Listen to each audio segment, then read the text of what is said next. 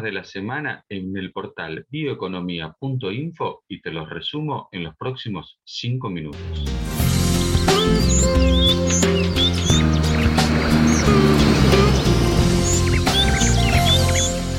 La multinacional Cargill, junto a Helm, una empresa de origen alemán que opera en la industria química y que también ha desembarcado en el país con su unidad eh, de fitosanitarios, anunciaron la creación de un joint venture para construir una planta que convertirá maíz en 1,4-butanodiol, BDO, un precursor químico que se utiliza para la elaboración de plásticos y que tiene un mercado global aproximado de unos 9 mil millones al año, millones de dólares. El nuevo polímero, bautizado como Cuira, tiene una huella ambiental 93% más baja que su homónimo fósil y representa un nuevo uso para el maíz, algo muy similar a lo que ocurrió décadas atrás con el etanol, que fue un disparador para el desarrollo de un montón de nuevos productos y nuevas industrias. El rápido crecimiento que tuvo la industria de etanol de maíz en Estados Unidos en aquel momento tuvo como driver la seguridad energética del país,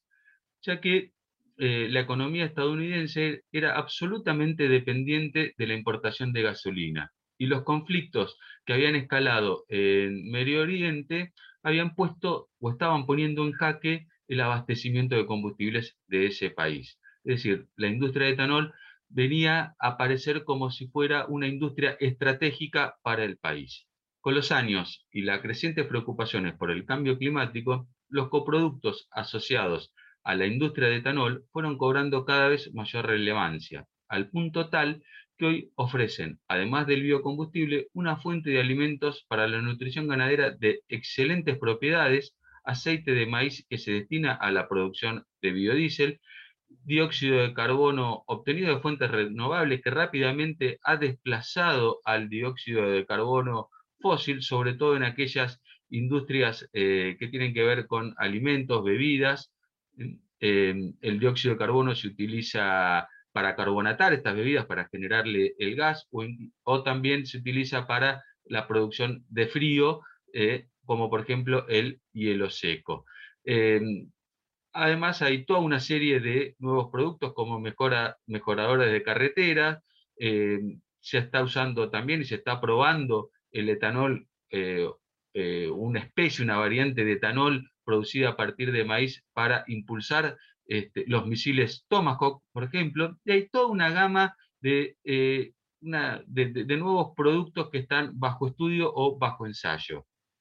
En Argentina, la industria de etanol desembarcó hace unos 10 años trayendo todo el paquete tecnológico de las destilerías norteamericanas, pero a la vez dándole una vuelta más de tuerca, sumando modelos de economía circular que convierten efluentes eh, los efluentes del proceso en energía y biofertilizantes. Es un modelo que se está empezando a copiar en Brasil y en Estados Unidos.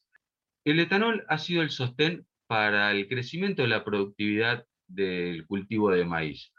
Eh, un cultivo que da sustentabilidad a la producción agrícola, que genera mucha mano de obra, tanto directa como indirecta, y tracciona otras industrias como la industria semillera, pero sobre todo la producción de urea. Una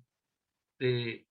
industria que se volverá clave en el futuro con el crecimiento de la producción de hidrógeno. Eh, la energía que todos hoy están señalando como la energía del futuro. La urea o la amonia es eh,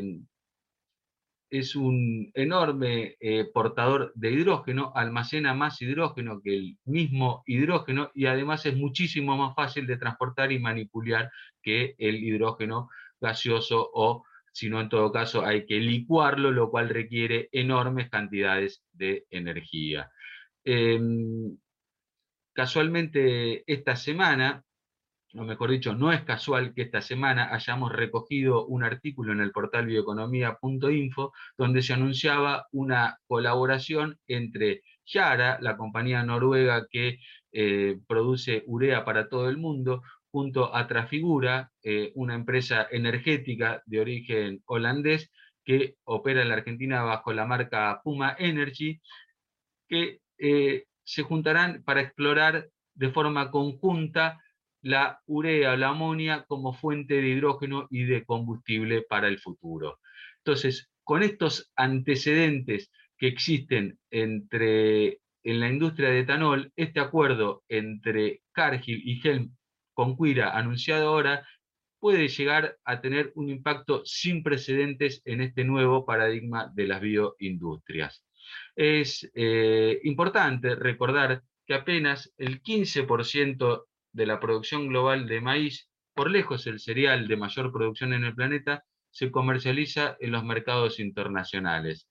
El resto se procesa en sus países de origen, en carne, combustibles o en el incipiente mercado de los plásticos biodegradables. Por eso resulta tan importante disponer de un amplio abanico de productos obtenidos a partir del procesamiento de maíz, sobre todo porque impactan directamente en los objetivos ambientales asumidos en el Acuerdo de París. En países como Argentina, donde la producción de maíz es una de las más eficientes del planeta y donde el volumen exportado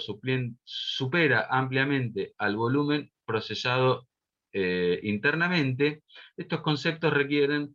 toman muchísima más dimensión e importancia. Por eso resulta extremadamente necesario crear los marcos regulatorios que den las garantías jurídicas que permitan consolidar y continuar escalando este modelo que se inició con la producción de etanol de maíz eh, y que se viene haciendo de una manera muy eficiente. Y de esta forma, automáticamente podremos dar paso a la nueva, hora, a la nueva era de los biopolímeros y el hidrógeno, donde el maíz y el etanol tienen muchísimo más para aportar. Muchas gracias, hasta la semana que viene.